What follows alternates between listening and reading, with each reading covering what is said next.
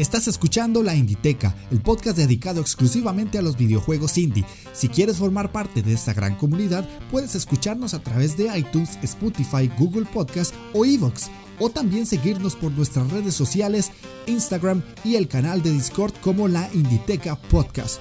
Únetenos y forma parte de esta gran pasión de los videojuegos independientes.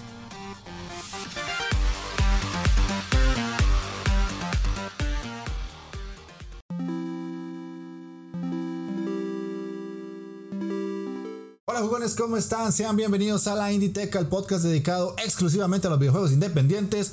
Yo soy Jeff de Astora y estamos en el programa número 36 de la primera temporada. Ya nos estamos acercando a cumplir un año en la Inditeca. Para todos aquellos que se han sumado a este proyecto, ya el podcast por lo general es el que parte del proyecto porque fue lo primero que hice. Estamos cerca, cerca de cumplir el año para que estén atentos a los próximos, las próximas semanas porque vamos a tener una pequeña celebración, no va a ser algo súper grande, pero sí una pequeña celebración para ese primer año de la Inditeca. Así que agradeciendo a todos ustedes que se han sumado a este proyecto. El día de hoy vamos a tener un programa estándar. Como pudieron ver en el título, vamos a analizar Bad North, que es un juego que literalmente me sorprendió muchísimo. Y lo traigo porque no podía dejarlo pasar después de haberlo terminado.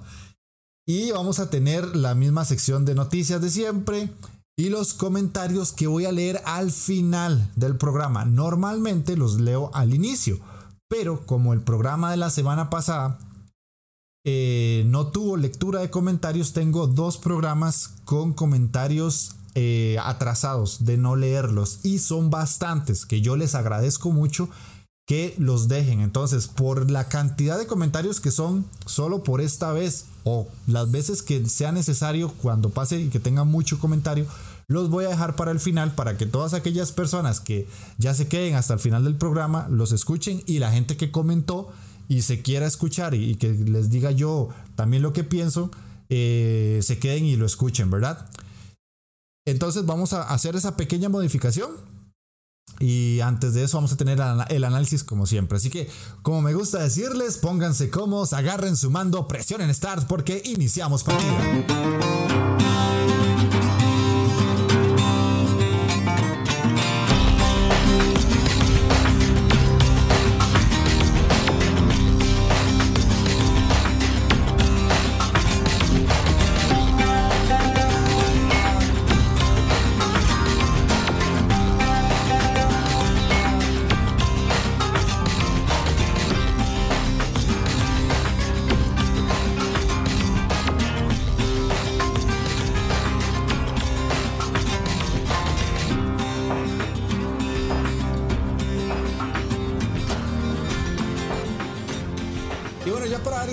El programa de esta semana.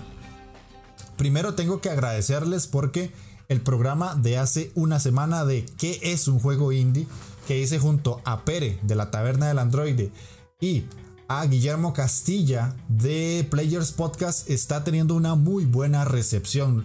Creo que es uno de los programas más escuchados de momento de todos los que he subido sino el más escuchado. Así que les agradezco mucho, mucho a todas esas personas que de alguna u otra manera se sumaron al proyecto, a todos aquellos que por ese programa le dieron like al canal de YouTube o se suscribieron al podcast o le dieron like al Twitter. Eh, me sorprendió mucho la reacción. Ojalá que más gente lo, lo, escuche. Si conocen más gente que puede interesarles ese contenido, pues compártanle el programa. Eh, yo sé que fue un tema hasta cierto punto polémico y por dicha lo resolvimos bien, quedó muy agradable y yo tengo que agradecerles porque la recepción, insisto, fue muy buena y está siendo muy buena. Así que vamos con las noticias de esta semana, que no hay muchas, la verdad, si les soy sincero, esta semana estuvo bien pedorra en cuanto a noticias, estuvo, pero... Mm, y es que ya se está acercando eh, la nueva generación de consolas, entonces Literalmente todo está yendo hacia allá, las noticias grandes son esas. Y en el sector indie pues hay una calma, porque de hecho hay que ser muy sinceros, sacar un juego indie ahora en noviembre es literalmente dispararse al pie. porque la gente va a estar muy centrada en los lanzamientos top que vienen ahora para octubre y noviembre. Entonces, hay perfil bajo en cuanto a noticias de indie, pero no quiere decir que no las haya, ¿verdad? Entonces vamos a ir a comentar la primera, que en este caso es que Torchlight 3 se va a lanzar oficialmente ya, al fin se lanza oficialmente en PC, PlayStation 4 y Xbox One el 13 de octubre. Para la gente que no sepa qué es Torchlight 3, es un título que está o que cabe dentro de el dentro de el espectro de juego tipo Diablo o podríamos decirlo Diablo like. Acuérdense que aquí en la Inditeca nunca decimos copia, esa palabra no me gusta, sino que es un juego inspirado en Diablo, que eso sí es diferente. Y esto que ustedes están viendo en pantalla, para la gente que está viendo la versión en YouTube, es Torchlight 3, un juego con mecánicas de combate tipo hack and slash, donde vamos a tener que recorrer muchas mazmorras, vamos a tener que combatir jefes, podemos jugar en línea con otros amigos y además de eso vamos a poder lootear muchas armas, eh, mejorar el personaje, es un RPG, combates en dungeons, vista isométrica, todo lo que ya mucha gente que le gusta el género de este tipo o los amantes de Diablo que no lo conocían ahora tienen este exponente. Este juego pues obviamente tiene un 3 en el título, hay dos títulos anteriores que han regalado la Epic Games Store, que por algo siempre les digo, vayan a canjear los juegos. Em, pasó por varias fases hasta llegar a la que estamos ahora porque el juego iba a salir de una manera que no agradó mucho a la gente, pero con la salida del Early Access y las recomendaciones de los jugadores, por dicha, los desarrolladores retomaron el camino a lo que el juego es ahora y que parece va muy bien encaminado. Así que si ustedes no conocen Torchlight, antes de que salga pueden ir a jugar el 1 y el 2. Normalmente ya a día de hoy son juegos muy baratos, ya normalmente son juegos que no en una barata de Steam o en unas rebajas de, alguna tienda no van a pasar los 10 dólares, incluso menos. Yo he jugado el primero, la verdad lo recomiendo mucho. No lo he terminado porque por una desgracia situación se me borró la partida y prácticamente casi que 5 horas que ya tenía, tenía que volver a jugarlas. Se me borró la partida totalmente insalvable porque en ese momento la Epic Games Store, que fue donde lo jugué, no tenía como recuperar esa, esa partida que ya había perdido. Y literalmente a día de hoy tendría que volverla a jugar y como que no. bueno, sí, pero no. A no ser de que lo hagan en un stream, tal vez por ahí, pero... Ah, a veces duele, no sé si a ustedes les ha pasado eso, pero duele mucho cuando llevas una partida tan avanzada y se te destruye. Pero bueno, básicamente eso es lo que les quiero contar de Touchlight. Saben, 13 de octubre. El precio con que va a salir, sí está un poquito elevado porque van a ser 40 dólares. No son 60 como la mayoría de juegos independientes, eh, no independientes, perdón. Pero sí, son sus 40 dolarucos, ¿verdad? Que, que pegan para la gente que compró la versión de eh, Early Access van a recibir una actualización automática a la versión full del juego. Y para los que no lo hicimos, pues nos va a tocar desembolsar los 40 dolaritos si es que les llama la atención el juego, ¿verdad? Muy importante eso. la otra noticia que les traigo es que Remorthred, que es un juego de terror, va a salir pronto también que curiosamente coincide con el 13 de octubre, parece como que se pusieron de acuerdo en ese momento Torchlight y Remorsered. Y este es un título que continúa una saga muy interesante de videojuegos de terror que a mucha gente le ha llamado la atención y diría yo que bastante. Yo yo tengo el primer juego, el primer Remorsered. Y les tiro como primicia para los que me están escuchando que voy a empezarlo a jugar en stream este mes, porque es el mes de Halloween y porque de calza perfectamente jugar algo así en Halloween. Entonces, si quieren, pueden ir a mi canal de Twitch, ya saben, Inditeca, Inditeca, así como siempre va a ser el proyecto, para que vean el primer Remorser. Es un juego que mucha gente dice, ojo, yo no lo he probado, así que no lo puedo asegurar. Es mejor que o está a la par, porque he escuchado las dos versiones, que el Resident Evil 7. No me consta, ojo, no me consta. Vamos a jugarlo en stream y nos vamos a dar cuenta si realmente eso es así o no. Para la gente que está en YouTube, en estos momentos estamos viendo un tráiler. Y si ustedes ven lo que se muestra en las imágenes, sí tiene ese tinte de, de, Resident 7, esa ambientación similar. Gráficamente tal vez no es tan pulido como Resident, pero ya sabemos que con los juegos indies a veces hay que hacer ciertas eh, concesiones con respecto al aspecto gráfico porque eso cuesta mucho dinero. Pero de igual manera el juego no se ve mal. Y ahora, este año en octubre, va a salir como la segunda parte, por decirlo así. O como la segunda sección de la primera historia que se contó en el primer Remorse. Así que para todos los amantes de los juegos de terror, aquí tienen este. Insisto, se sale también 13 de octubre. Ojalá que si ustedes lo están viendo les guste. Y si son amantes de los juegos de terror, conozcan que existe esta saga. Yo posiblemente una vez lo termine les traiga un análisis, como siempre. Y este, a partir de ahí ustedes puede ser que conozcan una nueva saga que tal vez no tenían dentro de su radar. Otra noticia y básicamente es la última porque ya les digo, esta semana estuvo peladita, peladita. Y creo que es la más importante y es que a final de año se cumplen nueve años de que salió The Binding of Isaac.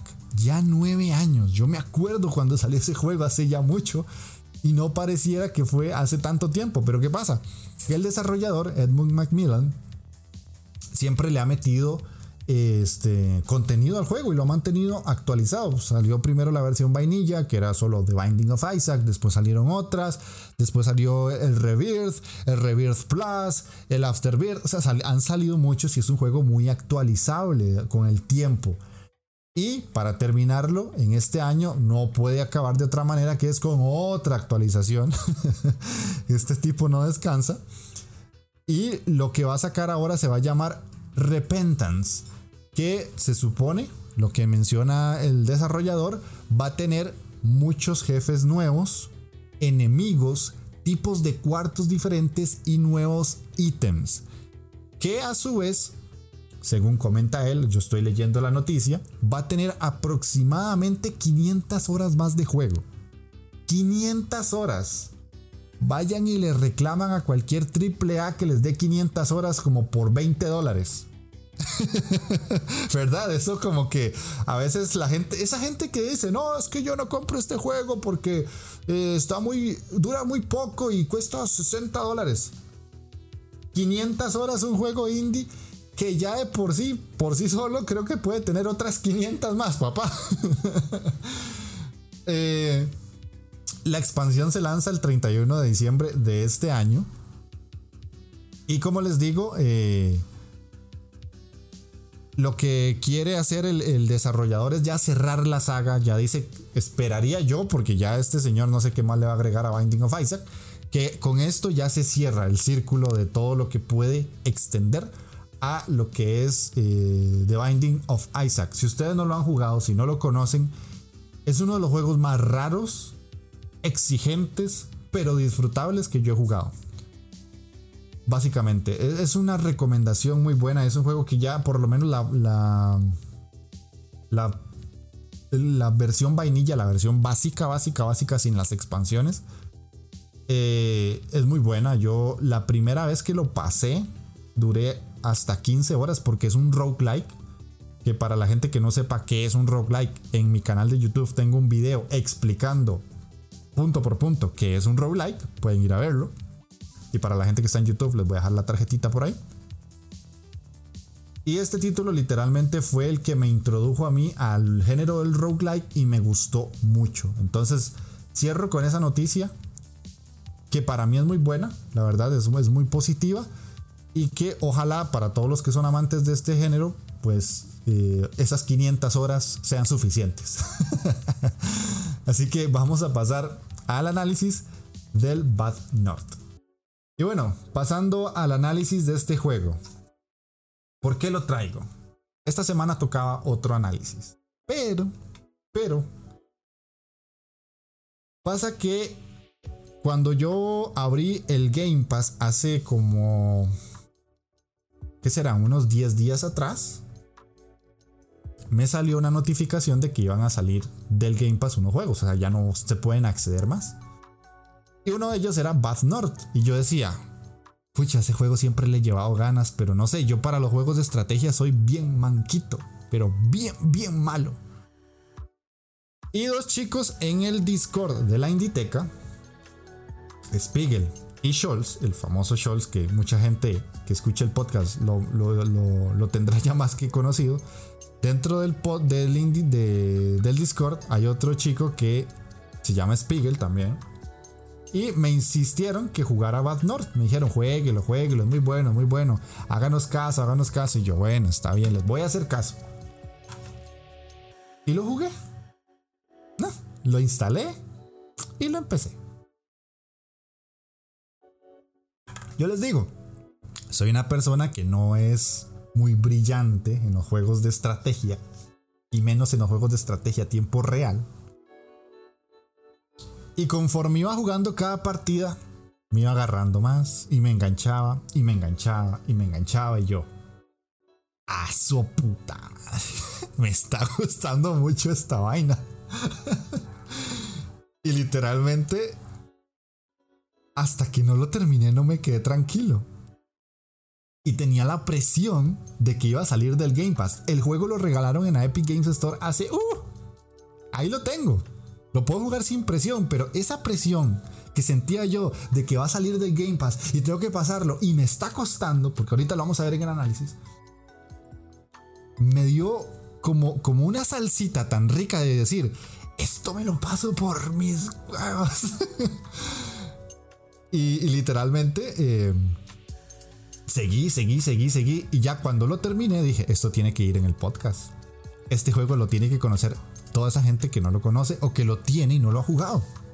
Así de sencillo. Si lo tiene y no lo ha jugado, como decimos en Costa Rica, mae, jueguelo. el mae es como el dude para la gente que no, que no es de Costa Rica. Dice que me escucha mucha gente que no es de aquí. Eh, el mae es como el dude, el tío o el güey. Es lo mismo. Es como, mae, jueguelo. Está muy bueno. Y ya fuera de, esa historia de por qué les traigo Bad North y no al juego que tocaba, porque yo soy una persona un tanto estructurada en cuanto al podcast, pero a veces hay que romper las reglas, hay que ser un poquito wild. les voy a contar los wikidatos de este juego. Es un título que está literalmente para todo. No está para microondas porque los microondas no tienen una pantalla. Está para Switch, está para Play 4, está para Xbox One, para PC para dispositivos móviles, eh, Android y Mac. Y creo que nada más, no me sale que esté para Linux, pero posiblemente, o sea, es un juego que posiblemente ustedes lo vayan a correr en cualquier computadora, no creo que vayan a tener problema, porque es un juego que también está adaptado para móviles. Se lanzó el 20 de agosto del 2018 y el 28 para PlayStation 4 y Xbox One. La primera, el primer lanzamiento fue para Switch y para PC. Vía Steam. Y ya después, como les digo, lo regalaron en Epic. Incluso si ustedes lo han, han, ido canjeando los juegos de Epic, que si no me han hecho caso, mal, mal, mal vamos, mal vamos. Pero lo regalaron en Epic y además en GOG, en GOG, eh, siempre está muy barato. Es un juego que, por lo menos, si sos de Latinoamérica y estás escuchando el podcast, por lo general no pasará los 7, 8 dólares. Y en rebajas queda como en 3, 4. O sea, ya es un juego que como salió hace ya dos años, en rebajas termina estando muy, muy bajo. Y para celulares, por lo menos en mi país, no sé si la tienda de Android regionaliza los precios, supongo que sí, quiero pensarlo, eh, está a 7 dólares y medio. O sea, casi que un combo de, de la gran M, ¿verdad? Este título está desarrollado por un estudio que se llama Plausible Concept, el concepto plausible, se traduciría. Ellos son un estudio independiente, claramente, de Suecia. Y solo tienen este juego, no tienen más. Por lo menos en la página no tienen más, no veo que tengan ningún otro título. Y vaya que les ha salido bien. Para ser el primero, pues les ha ido muy bien. O sea, yo quedé súper contento. El juego en sí eh, tiene como dos versiones. Está la versión Bath North, que es la básica, y está la versión Jotun Edition, que tiene unas, eh, unos cambios con respecto a la versión básica. Y además fue publicado por Raw Fury. La, editora de ellos, quien les publicó el juego, se llama Raw Fury. En sí el juego es un título de estrategia en tiempo real. Para la gente que no le queda muy claro el concepto, es pues, un juego de estrategia. Eso creo que sí queda muy fácil de entender. Y la parte de tiempo real es que nosotros vamos a poder ir moviendo nuestras unidades mientras todas las acciones suceden. Existen los juegos que son eh, de estrategia por turnos, que en eso hasta que nosotros acabemos el turno, sucede el turno del otro, eh, del enemigo, de otro jugador, y están los turnos en tiempo real, que es que todo se va moviendo conforme nosotros vamos haciendo las acciones. Esa es la gran diferencia. Este juego es así. En sí el juego, ya para pasar al análisis más, más concreto, no tiene historia. El título literalmente no tiene historia, o sea, no hay una cinemática, no hay un texto, no hay nada que te cuente una historia o un por qué estás haciendo las cosas. Pero tiene una pequeña particularidad con respecto a eso. Nosotros vamos a manejar a diferentes personajes y vamos a tener que defender una isla o varias islas. Y cada una de ellas va a tener un nombre. Entonces estamos defendiendo un reino, podría decirse, o un grupo de islas de el ataque de los vikingos. Y lo más importante de todo esto es que conforme nosotros vamos avanzando en el juego, vamos a toparnos unas islas que tienen diferentes personajes esos personajes tienen nombres, pero no necesariamente eso influye en la historia. Aquí tengo varios ejemplos, o sea, hay un personaje que se llama Ingram, otro Merlin, otro Kelvin, otro Wilbur, Lucan, y así van a ir variando. Son personajes tanto masculinos como femeninos. Y eh, si nosotros llegamos a una isla donde está uno de estos personajes, los ayudamos a defender su isla, ellos automáticamente se unen a nuestra batalla para poder ir defendiendo otras islas. Estas pueden tener diferentes nombres, como les voy a decir algunos acá: Roca, Nolsoy, Crunch, Caldey, Ensign, Gelindur, Scaplay. Vean, son como diferentes nombres que posiblemente estén inspirados en algunas partes del mundo o no. Pero lo que más importa del juego en sí, para como ir haciéndose una idea de una historia, es que nosotros, donde vivimos, estamos siendo atacados y tenemos que defender nuestras tierras. Y a partir de eso vamos a ir generando alianzas. Básicamente esa es la historia. El juego no necesita narrarte un porqué. Simplemente te suelta y te dice, hay que defenderte. Y ya, se acabó. Eso es todo. Ahora, con respecto a la jugabilidad. Este título tiene una particularidad muy grande y como les dije es que el juego en sí es un juego de estrategia en tiempo real, ¿verdad? Entonces, para la gente que está en el video, ahorita vamos a, estamos viendo gameplay. El juego en sí tiene dos formas de jugarse.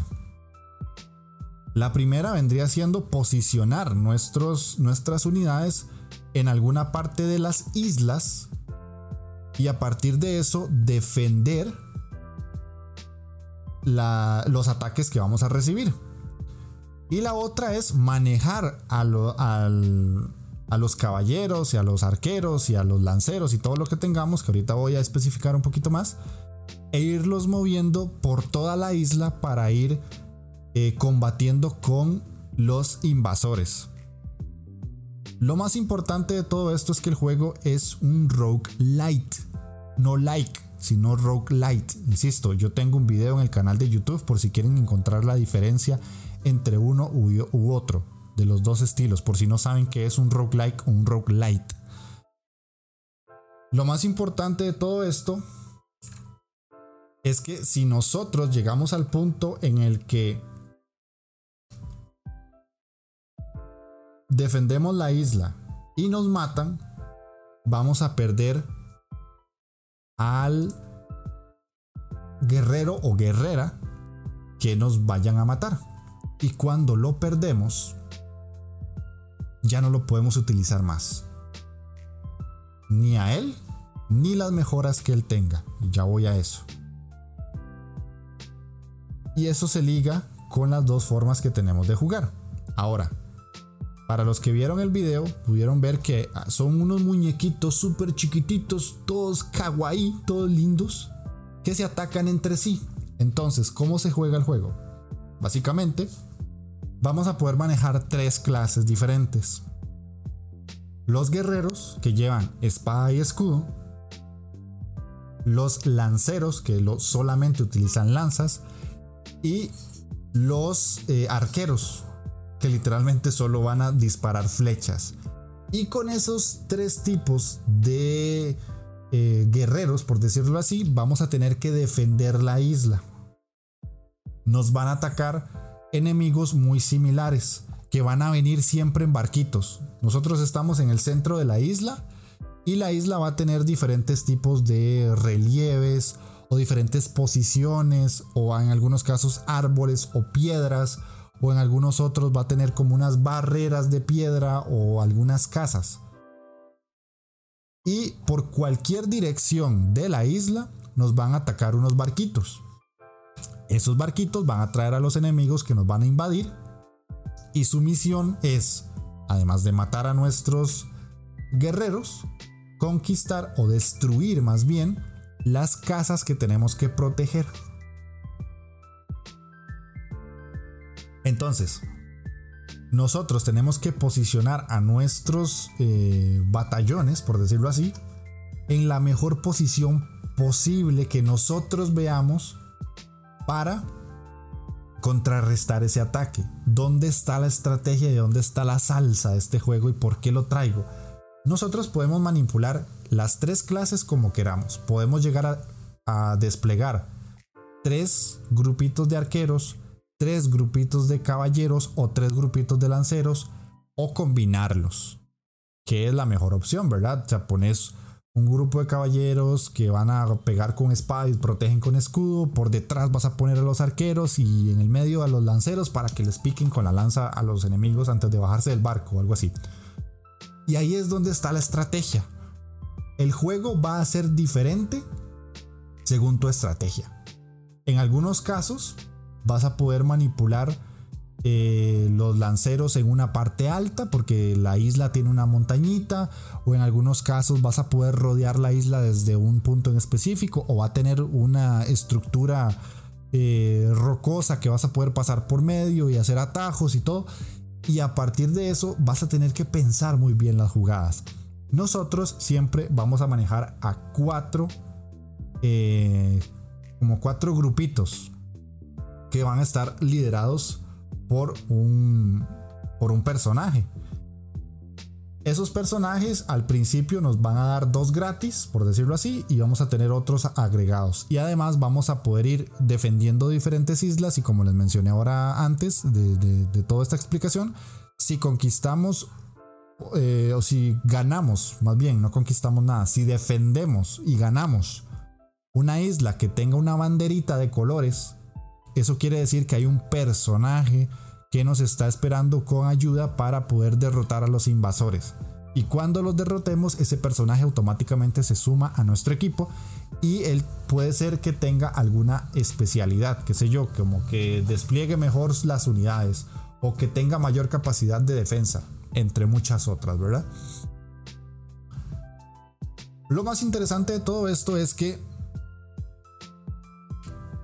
de las cuatro unidades que nosotros podemos utilizar, podemos combinarlas.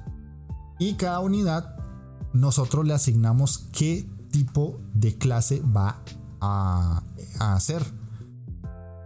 Con dinero. Con unas moneditas de oro. Entonces, las primeras dos clases que nos dan no tienen. Eh, las primeras dos unidades que nos dan no tienen clase. Perdón. Y nosotros vamos a tener que comprar la clase. Digamos, yo quiero hacer a una unidad lanceros. Entonces gasto 7 moneditas de oro y los convierto en lanceros.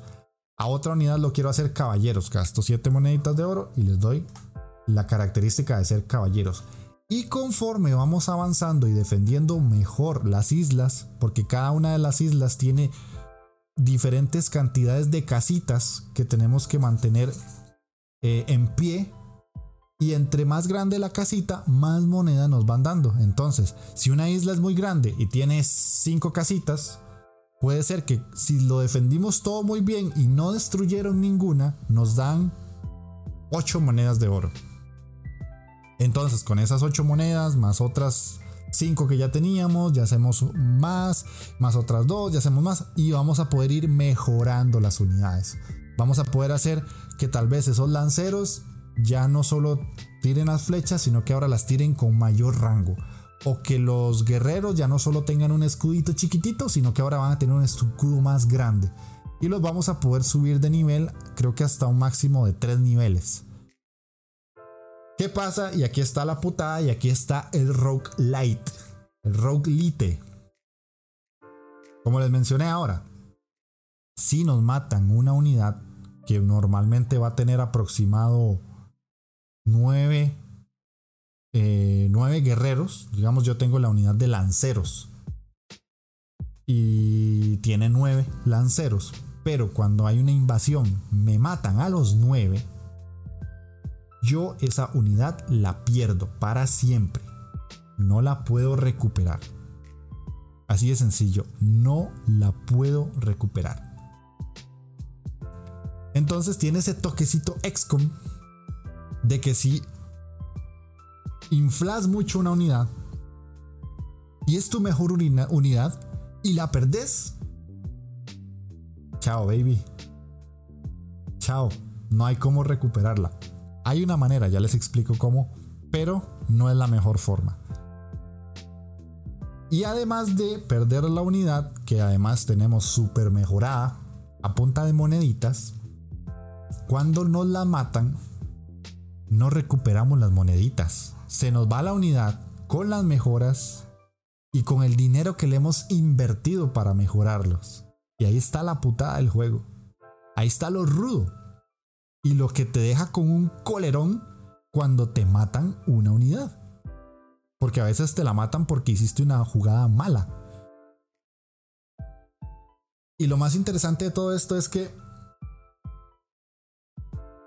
cuando unís a un personaje de los nuevos, de los que ayudaste, ese personaje viene limpio, viene sin clase o algunas veces viene con clase, pero no necesariamente es el 100% de las veces. Literalmente, tenés que empezar de cero con un personaje. Cuando tal vez te mataron a no sé, a Thorfinn, una cosa así. no, no, nosotros no somos los vikingos, nos atacan los vikingos, es como por, por vacilar.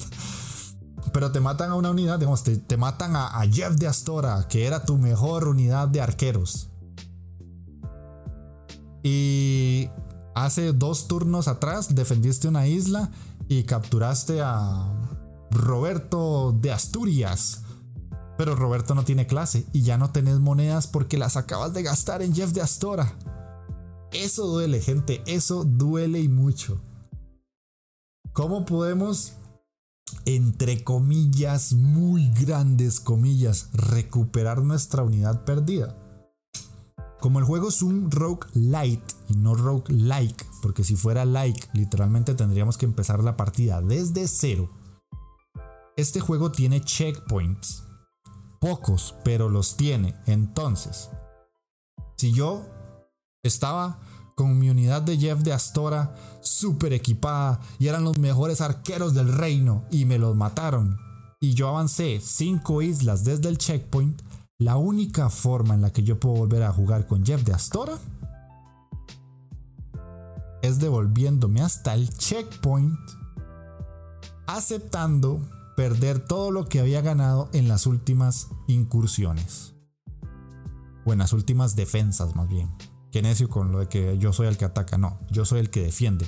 Nosotros defendemos. En las anteriores defensas aceptamos perder ese otro guerrero que tal vez habíamos conseguido. Aceptamos perder esas otras mejoras que tal vez le habíamos puesto a nuestro personaje que murió. Aceptamos perder el dinero que tenemos en ese momento.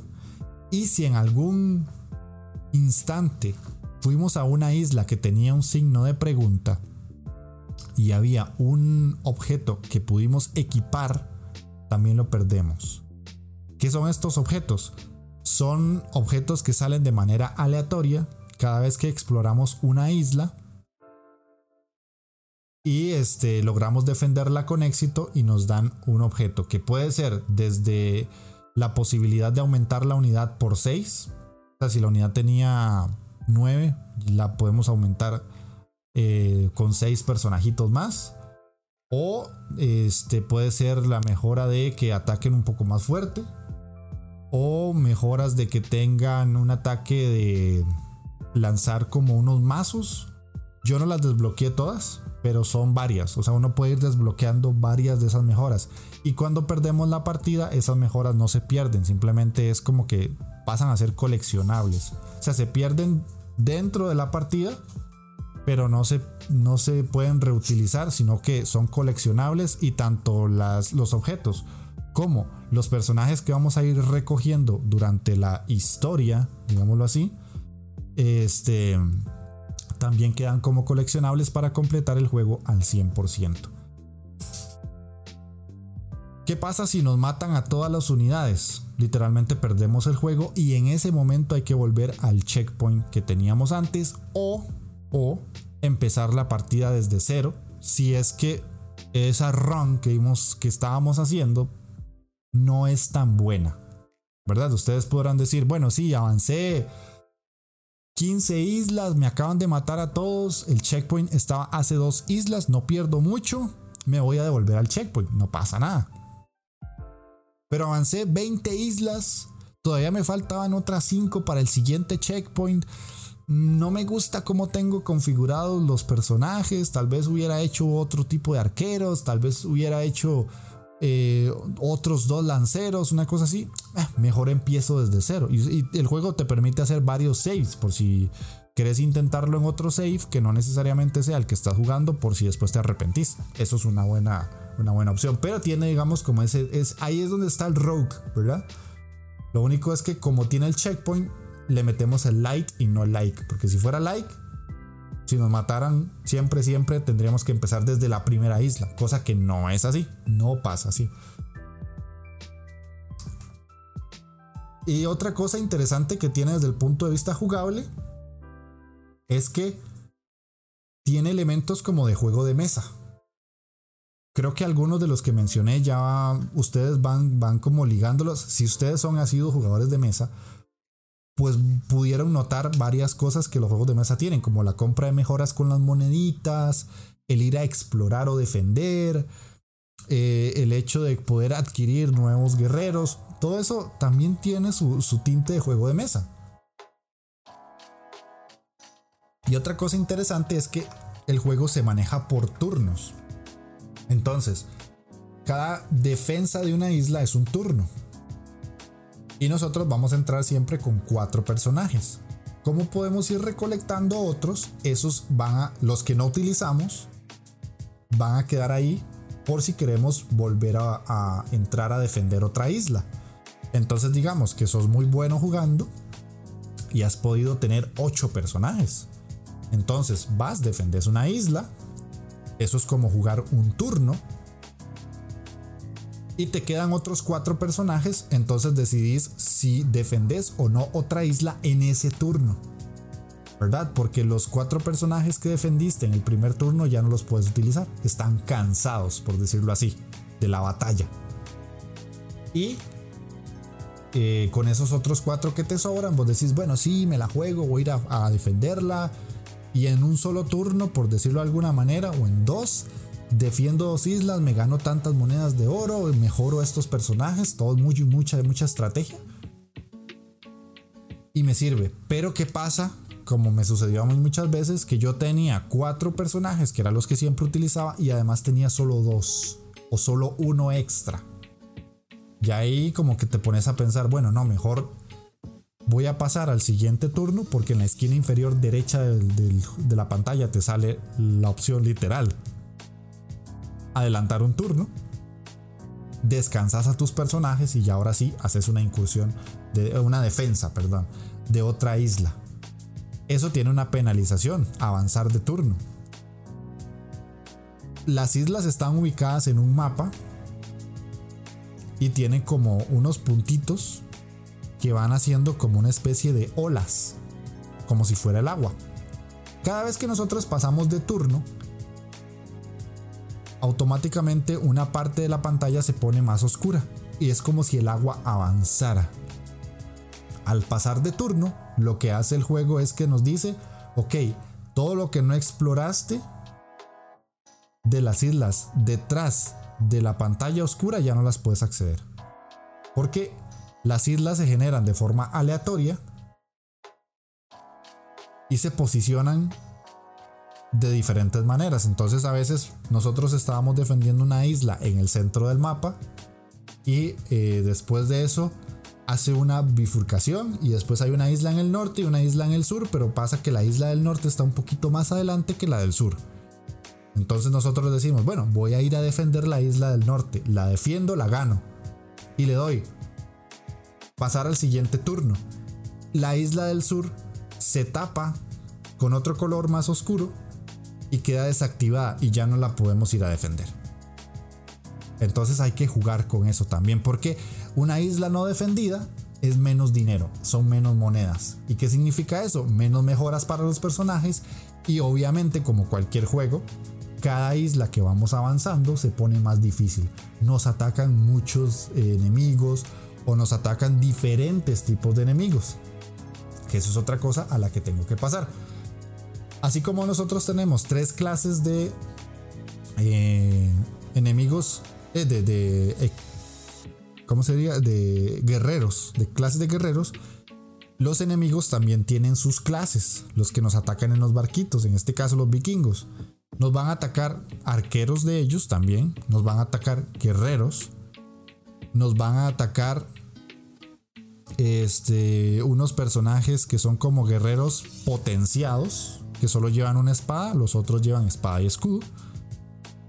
Y ellos van a tener más clases que las que nosotros podemos conseguir.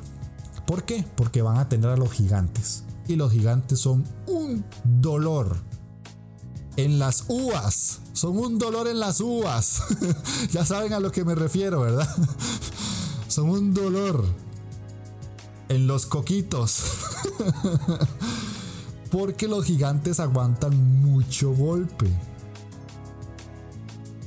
Y son gigantes. o sea, ellos van a pegar muy duro. Y además los gigantes van a tener diferentes clases. Va a estar el gigante que es un guerrero normal, que solo lleva la espada. Va a estar otro que es como una especie de ballestero que nos va a tirar una flecha como el tamaño de un edificio y nos va a atravesar la unidad que tengamos al frente de lado a lado y nos va a violar a todos y los va a dejar como Vlad Tepes en una montaña. Literalmente. O sea, esa es una de las unidades más molestas que tienen los vikingos. Y van a tener otra que es una unidad de personajes más chiquititos que son eh, como muy agresivos, se mueven muy rápido y brincan y nos atacan a los enemigos, eh, a, las unidades de nosotros de una manera muy violenta. Entonces hay que pensar muy bien, hay que jugar con la geografía de las islas, hay que jugar con la estrategia, hay que jugar con las unidades, hay que saber posicionarlas. En algunos casos, eh, en el barquito van a venir los guerreros más básicos de los vikingos. Esos se matan muy fácil con los arqueros, porque solo les tiramos flechas y como no tienen escudo, casi que los matamos de un flechazo. Después van a ver los que se, los que se cubren con el, con el escudo. Esos con los, con los arqueros casi no les hacemos ningún daño. Pero cuando tenemos los arqueros potenciados, los podemos tirar las flechas desde más largo y a veces van a llegar eh, disminuidos en poder a la, costa y con los guerreros ya los masacramos. Y así diferentes tipos de combate que podemos hacer. Entonces, ahí es donde está la gracia del juego y por eso es que lo traje, porque eso que todo, todo eso que les acabo de contar es súper entretenido y súper adictivo.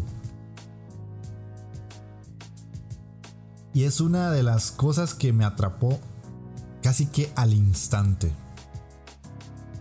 El juego también tiene otra particularidad y es que se mueve por cuadrículas.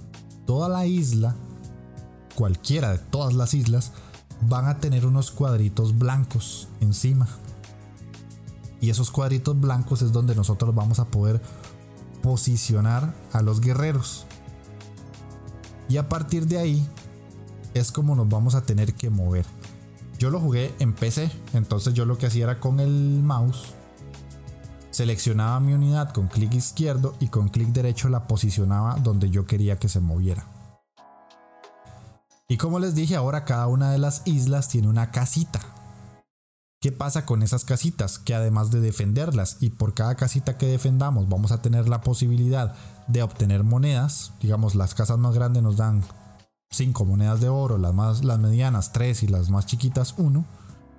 Esas casitas nos sirven para esconder a nuestras unidades y que recuperen. Digamos que nos atacaron y la unidad de caballeros quedó diezmada y éramos 9, ahora somos 3. Bueno, entonces con las otras dos unidades yo voy a aguantar todos los ataques que me vengan por todo lado mientras guardo en una casita a la unidad más débil. Espero que se cargue una barrita de forma circular y ya esa unidad va a salir otra vez con la cantidad que tenía antes. En este caso serían 9, ¿verdad? Pero ya vamos a poder atacar. Lo único es que es eso, hay que defender muy bien con las otras dos unidades que todavía nos quedan enteras para poder recuperar esa que quedó diezmada. Entonces vean toda la estrategia que tiene el juego. Tenemos que preocuparnos de los ataques. Tenemos que preocuparnos de cómo atacar. Tenemos que preocuparnos de la, de la geografía de las islas. Tenemos que preocuparnos del tipo de ataques que estamos recibiendo por la clase que tienen los enemigos. Tenemos que preocuparnos de cuántas casitas defendemos porque de eso depende del oro y del oro depende de cuántas mejoras podamos tener. Tenemos que preocuparnos de que si nos matan un personaje ya no lo podemos volver a agarrar. Tenemos que preocuparnos también de cuántos personajes extra vamos a tener porque si nos matan uno vamos a tener que recuperarlo y volverlo a potenciar con el, con el dinero y además de eso, tenemos que preocuparnos de defender la mayor cantidad de islas para conseguir la mayor cantidad de dinero, que a su vez nos deja mejorar los personajes. Y el juego es súper sencillo, gente. Ustedes lo ven, de hecho voy a volver a poner el, el tráiler para la gente que, que está en YouTube. Ustedes lo ven y el juego es extremadamente sencillo desde el punto de vista gráfico. Es un juego que tiene tanto potencial y tanta diversión que parece mentira que todo lo que yo les haya contado siempre se desarrolle en islas súper pequeñitas. Es increíble. El juego es sumamente adictivo y terminarlo es toda una odisea. Les puedo asegurar que terminarlo es una odisea. Yo lo terminé como en 5 horas. Ahora también, el juego es muy cortito. No es un juego complicado en el sentido de entender las mecánicas. Lo complicado es saber cómo aprovechar todo y cómo utilizarlas. Eso es lo que le da como el saborcito al juego. Y por eso fue que lo traje. Tiene más mecánicas, tiene más cosas que yo les puedo contar. No lo voy a hacer porque si lo van a jugar quiero que las descubran ustedes. Porque en algunos casos son mecánicas muy interesantes.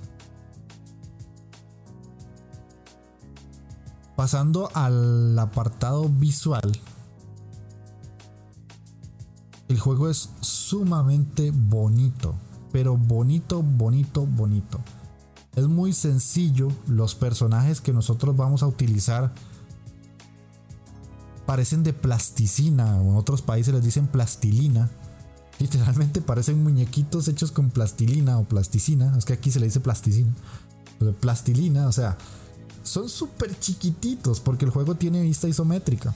Y son súper chiquititos y todos kawaiis y cuando golpean es como uh, uh", y otros hacen como ya. y las batallas son súper sangrientas porque les, les, salen chorros de sangre y los ataques son todos locos y cuando atacan podemos tirar bombas o podemos tirar flechas y queda todo esparcido en el suelo. el juego es sumamente bonito. Eh, los escenarios se generan automáticamente, eh, eh, aleatoriamente, perdón. Y no importa cómo lo genere, son muy interesantes. el relieve de cada isla es muy bonito. Lo más curioso de todo es que el juego solo se enfoca en una isla que es un cuadrito súper pequeño y todo lo demás está rodeado por una neblina y agua. Eso es todo, eso es todo, literalmente. No tiene más. Y lo más curioso es que esa neblina te da una sensación como de de preocupación porque no sabes de dónde te va a venir el ataque y conforme vas avanzando te van llegando cada vez más enemigos y más enemigos y a veces estás defendiendo el lado norte y de un momento a otro ves que vienen allá por el lado sur y no es como, ¿en qué momento voy a dividir esto? Es, tenso, el juego es tenso. Y no necesita mucho gráfico para, para tener esa, esa, esa sensación de, de, atracción de que te están atacando. De que, hombre, te están atacando. y cuando logras defender una isla te sentís como el Uto Amo, literal. Literal, te sentís como el crack más crack de los cracks. Pero ya les digo, o sea, gráficamente es súper sencillo. Parecen maquetitas, parecen maquetitas, así de sencillo, parecen maquetitas. Y a mí me, o sea, el estilo gráfico me enamoró. Ya lo había visto yo en, videos de otros, eh, otros youtubers y así. Pero literalmente me atrapó mucho. O sea, yo decía, ¿cómo carajo esto me enganchó tanto? Pasemos a la, parte de la música, porque es una música que casi es inexistente, pero la tiene, la tiene y eh, es muy curioso porque es una música como muy vikinga, por decirlo así, o sea, muchas veces cuando vamos a empezar la partida, siempre suena como pum, pum, pum. De que literalmente es como, ok, ahora empieza la batalla.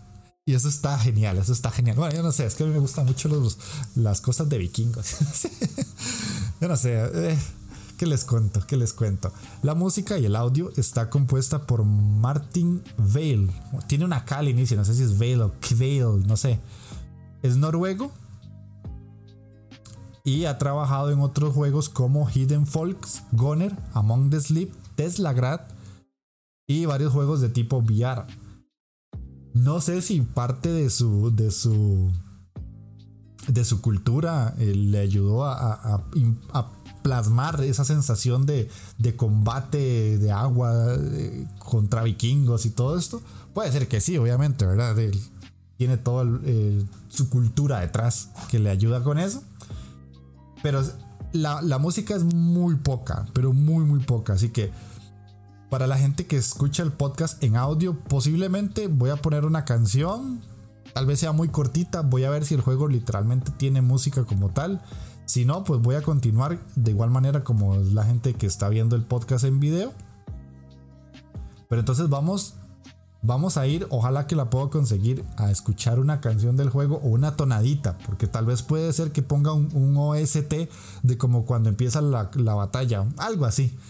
Es lo que se me ocurre, y si no, tal vez este, por, el, por la temática del podcast le voy a poner un poco de música eh, medio nórdica, instrumental o pagana o algo así de fondo para que suene ahí como, como más místico el podcast, eh, para que se dé como, como el ambiente.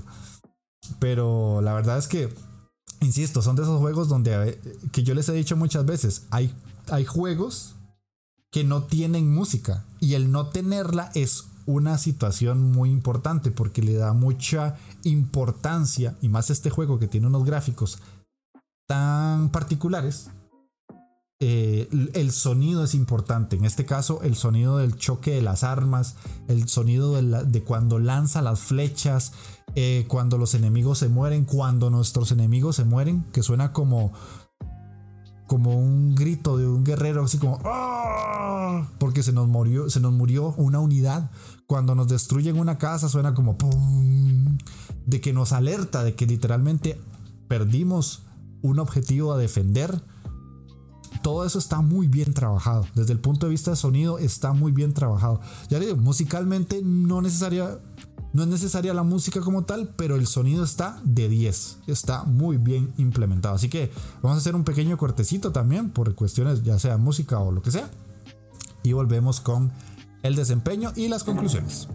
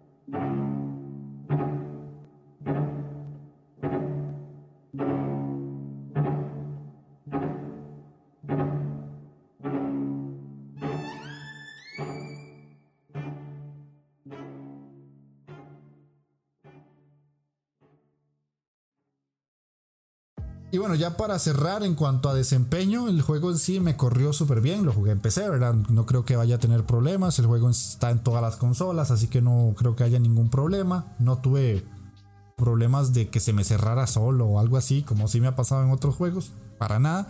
No he probado la versión de celular, porque no la he comprado. Pero no sé si la llegaré a comprar porque ya el juego ya lo tengo, entonces eh, ese dinero tal vez lo puedo usar para comprar otro indie que no necesariamente sea uno que ya termine y que ya tengo. Pero eh, ya es un juego que literalmente les digo, o sea, eh, no deberían tener problemas si tienen una computadora con un procesador integrado en la tarjeta de, en el procesador. Una tarjeta gráfica integrada en el procesador, perdón. Creo que lo van a correr. Si corren celulares, no creo que tengan problema. Y también, o sea, si lo van a comprar la versión de celulares, porfa, no lo descarguen pirata, en serio, porfa. O sea, yo sé que mucha gente descarga las aplicaciones piratas en el celular. No descarguen el juego pirata, o sea, cuesta 6 dólares o 7, o sea. Porfa, ayuden a los desarrolladores. Eh, pero no creo que necesite tampoco mucho celular para poder correr. Mm, me extrañaría Me extrañaría mucho que el juego les corra, eh, que no les corra en un celular relativamente nuevo de hace un par de años o tres años atrás. Puede ser que, puedan jugarlo de esa manera. Y en cuanto a conclusiones, creo que el juego me gustó, ¿verdad? no sé ustedes qué dicen. creo que me gustó, ¿verdad? Eh, les digo, no tocaba este juego esta semana. Yo tenía otros planes, pero Bad North me enamoró. Me enamoró y por mucho. Es un juego que tiene mucha rejugabilidad si quieren sacar el 100%. Es un juego que tiene muchas posibilidades. Ojalá hagan una segunda parte o un DLC o lo que sea. Joder. Ah, lo disfrutaría demasiado. Lo disfrutaría mucho. Y básicamente es eso. O sea, jueguenlo.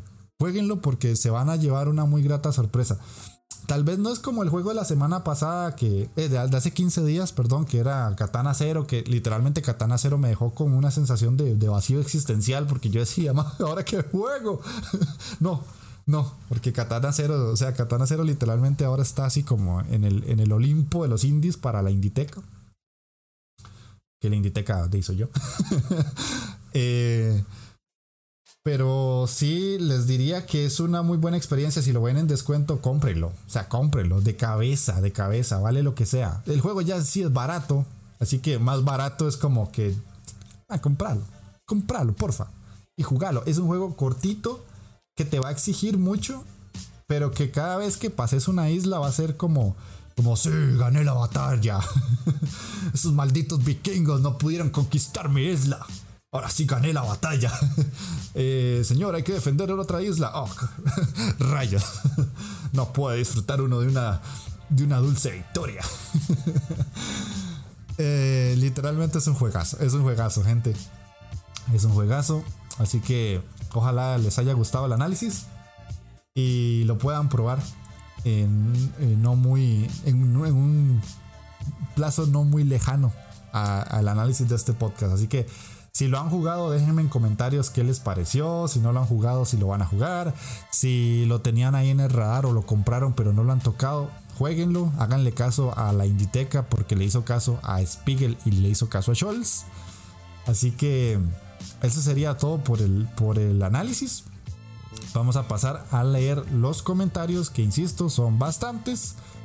Eh, si ustedes pues no les da mucho por eh, querer escuchar comentarios, pues pueden parar aquí el podcast. Ya saben que para la gente que está en YouTube eso está seccionado, así que básicamente vamos a ir a leer comentarios que les agradezco mucho todos los que me dejaron porque tengo que leer mucho mucho. Y empiezo por el de Katana Zero que me dejaron comentarios en el video de YouTube. Uno de los primeros fue Michael Meneses que me pone Jeff, excelente programa, que dicha que al fin lo jugaste. Yo solo tengo una palabra para ese juego y es sublime. Excelente palabra, Mike.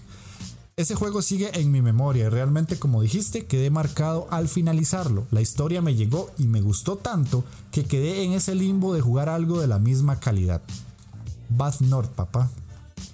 La música me encantó, a veces jugaba varias veces algunas misiones para escucharlas de nuevo y la verdad no he sentido eso con la música de un juego desde hace mucho tiempo. En fin, hace tiempo que lo jugué pero aún está en mi memoria y pues lo digo de nuevo, gran análisis, excelente programa y los, seguiré escuchando como siempre. Bueno, Mike, muchas gracias. El otro comentario que tenemos es de Kyla North, que me pone, me apunto Katana Cero para jugar y analizar. Muchas gracias por la recomendación y gran programa como siempre, Jeff. Muchas gracias, Kaira. North que hace honores al análisis de este, el Bad North. Eh, más comentarios, vamos a ver. Tenemos que abrir desde iBox, aquí está. Igual, Katana Cero. Me pone Povich del programa Players Podcast. Grandísimo juego que has analizado. Yo cuando lo terminé me dejó muy loco y necesitaba más. Diálogos, música, mecánicas. Todo en ese juego es una maravilla. Estoy deseando que salga el DLC que prometieron de forma gratuita para ver cómo sigue la trama. Grande Jeff. Grande Povich. Gracias por ese comentario. Semilla de videojuegos. Ellos me habían comentado hace unos podcasts atrás y por dicha se eh, impulsaron a escribir de nuevo. Hola Jeff, acá otro que le costaba expresar y hablar con fluidez. Te entiendo en ese aspecto. No somos los introvertidos somos muchos en el mundo. Somos muchos, más de lo que ustedes creen. De hecho, en YouTube les puedo asegurar que hay miles de miles de introvertidos que ya no lo son porque se pusieron a hacer todas estas pendejadas. Porque los introvertidos somos muchos. Mm, te los digo yo que llevo muchos años con eso. Me gusta tu podcast, buena calidad de audio. Gracias por las recomendaciones. Ojalá pudiera hacer análisis como los tuyos. Yo no podría hacerlos ni la mitad de amplios. Eh, gracias, gracias por las palabras. Y te soy sincero, no tengo idea de dónde me sale tanta paja, de dónde hablo tanto. Pero bueno, creo que es porque hago algo que me está gustando mucho. Epic puede regalar juegos infinitamente, porque es una división de Tencent, muy cierto. Una compañía monstruo, más que colosal. Episodio de esa empresa en mi podcast, si se me permite el spam. Claro, claro. Entre podcasters tenemos que ayudarnos, eso es definitivo. Y por eso me puede permitir, se puede permitir regalar tantos juegos. Mejor aprovechar.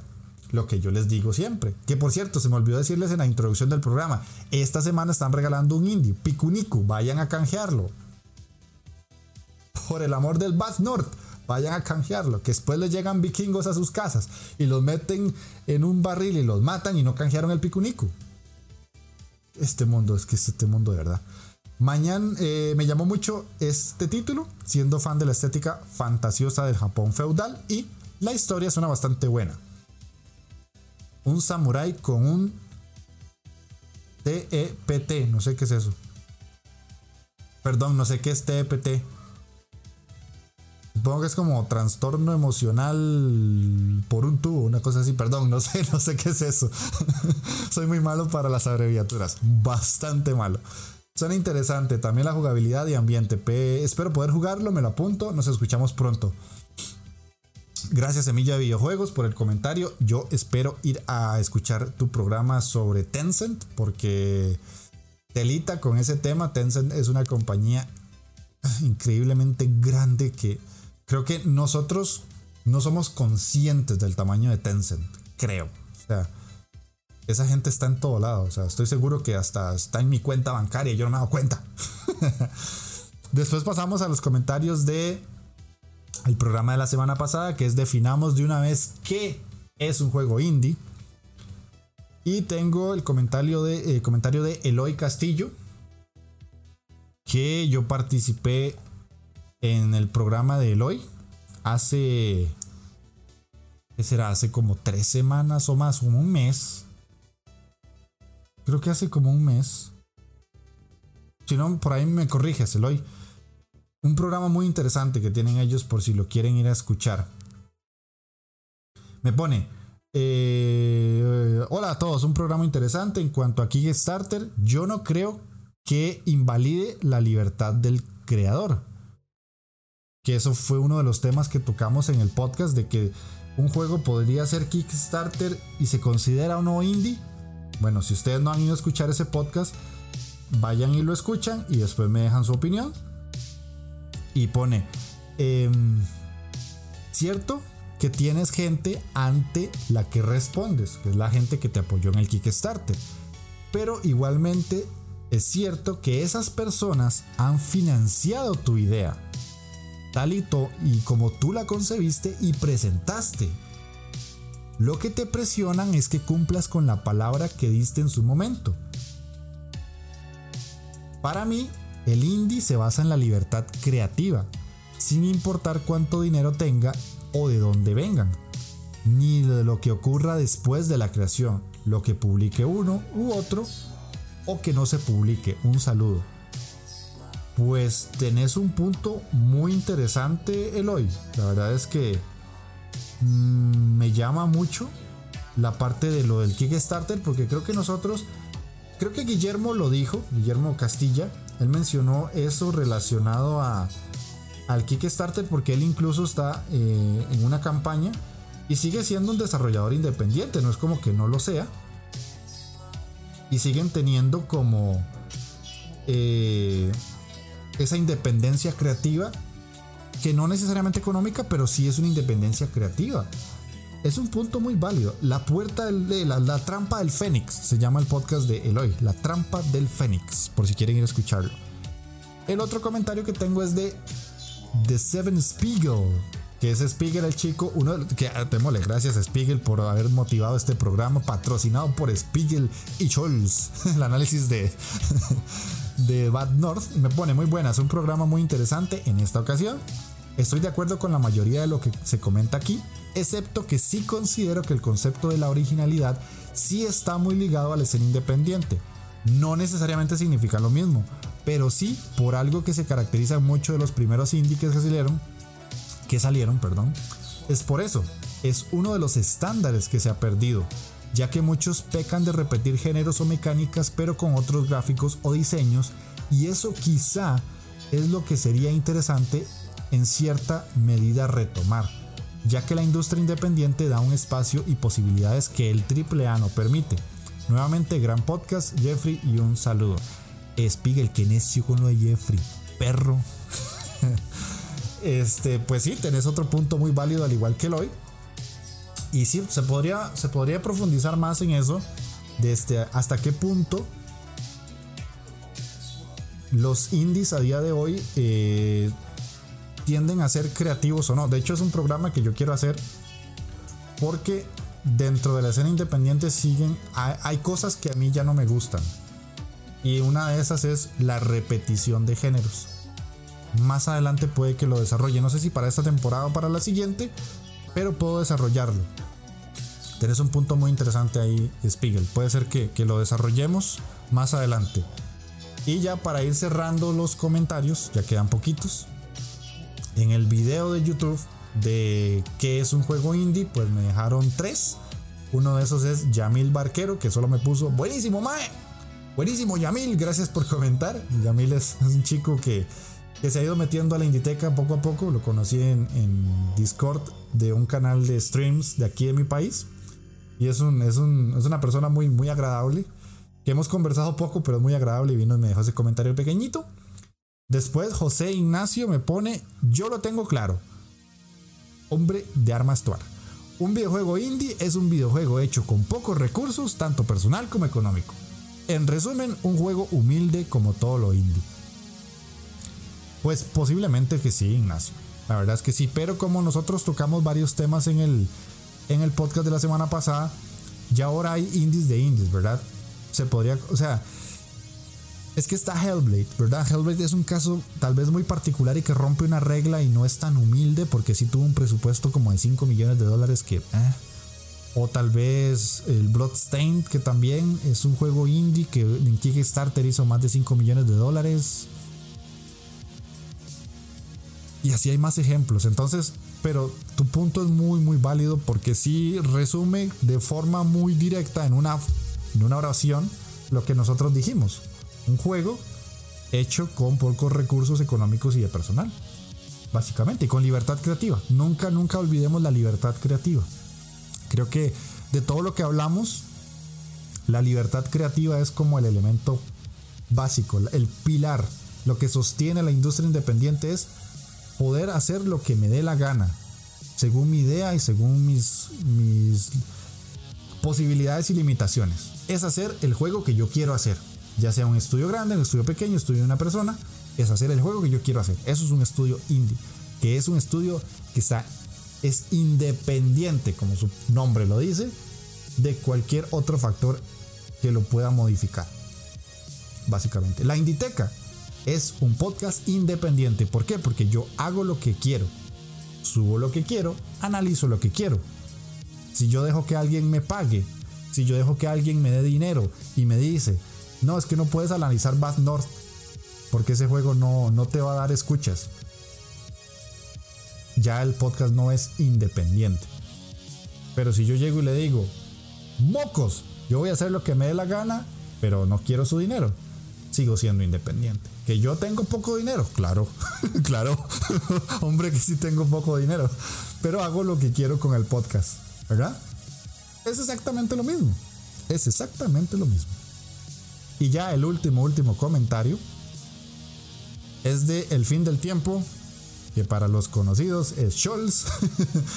Dice, eh, qué gran programón. Te sacaste unos grandes invitados para hablar de un tema que como bien señala Pere es un debate que prácticamente no tiene fin. De hecho, en lo personal estoy bastante de acuerdo con mucho de lo que señalan, aunque obviamente tengo mis ideas propias sobre este tema. Pero si señalo que me gustó mucho que fueran separando los distintos tipos de independencia que componen o no a un indie. Un gran saludo. Eh, pues sí, básicamente por eso fue que se seccionó, porque eh, ahora la escena independiente tiene muchas formas de verse. Literalmente tiene muchas formas, porque está desde el estudio independiente, que si tiene una persona con cash dentro del equipo, o que tal vez hizo una muy buena campaña Kickstarter y pudo desarrollar el proyecto con unos estándares muy altos, hasta la persona que está desarrollando un juego indie en su casa, solo con Unity. Porque es lo que tiene. Y todo se lo está sacando de la manga donde no tiene, que va a una base de datos de música gratuita y la baja y la pone y la acomoda y la modifica y que no usa Photoshop porque no le alcanza para la licencia, pero entonces agarra ahí un software libre y lo modifica y aún así hace el juego. Son dos juegos indies, sí, pero con diferentes características, por eso había que separarlos. Entonces, básicamente eso sería. Mucho comentario, se los agradezco montones. Esto me encanta porque quiere decir que el programa está teniendo repercusión. Para la gente que está en YouTube, gracias por, la, por el recibimiento.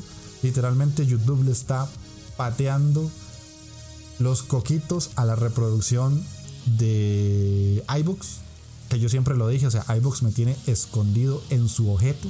No me deja salir de ahí. Se limpia y se limpia y se limpia. Yo sigo adentro de ese, de ese ojo oscuro porque no pago, así de sencillo, pero en YouTube sí se están viendo eh, los resultados del podcast, porque sí está teniendo muchas más escuchas y eso se los agradezco montones. Porque la idea mía no es hacerme súper famoso, yo quiero llegar a la mayor cantidad de gente posible para que eh, conozcan los indies, para que jueguen juegos diferentes, porque la gente que escucha y juega indies es gente muy particular, es gente diferente, es gente que tiene un algo especial porque quiere experiencias distintas y quiere experiencias que le, que le cambien el día, así de sencillo. Y yo sé que allá afuera hay mucha, mucha gente que piensa así. Nada más es cuestión de llegarles. Así que les agradezco mucho si comparten el programa, si comentan, si le dan like, porque entre más interacción vea YouTube que tengo, más va a enseñarle el podcast a otras personas. Pero si solamente queda la reproducción y ustedes no le dan like o no ponen un comentario, YouTube dice, bueno, eh, lo vieron nada más. El algoritmo de YouTube es un poco puñetero por ese lado, pero así como están comentando, me están ayudando muchísimo. En serio, en serio, se los agradezco mucho y cada comentario, cada like que ustedes ponen me está ayudando mucho. Ya somos más, eh, ya somos 122 suscriptores en YouTube, ya casi, casi llegamos a 800 seguidores en Twitter. Ya estoy a punto de los 200 en Instagram. Vamos muy bien, gente. Vamos muy bien. Les agradezco muchísimo todo ese apoyo. Y solo para adelante. Sí. A seguir jugando indies. ¿Qué es lo que nos gusta? Esta semana eh, ya se subió un video al canal de YouTube nuevo. Abro sección que se llama la colección dorada de la Inditeca. Donde voy a subir 5 juegos que yo ya he terminado que siento que dentro de un género específico son geniales. Esta semana tocó la colección dorada de los beat'em Entonces tienen un top 5 de los mejores beat'em que yo he jugado dentro de la escena independiente. Para que vayan a ver el video que va a quedar en la descripción del audio para la gente que está escuchando el podcast en audio y para la gente que está viendo el video, pues nada más entran al canal o en la descripción va a estar directo el enlace. Y el domingo, están escuchando esto sábado, voy a estar participando en un torneo con muchos podcasters y con varios blogueros, entre esos Spiegel. Eh, vamos a estar con la hora de los marcianitos, con el abogado Freak, con Nintendron, creo que es que se llama, con Consolegas y con varias gente más. Vamos a estar en un torneo de Windjammers. Eh, va a estar muy bueno, va a estar muy bueno porque la gente que lo está organizando, que la hora de los marcianitos, le están poniendo muchas ganas. muchas, muchas ganas. Así que pásense el domingo a ese stream que va a ser a las 10 de la mañana hora de Centroamérica, eh, a las 18 horas de España y posiblemente sería como a las mediodía hora de Chile, mediodía hora de Venezuela, a las 11 de la mañana hora de México.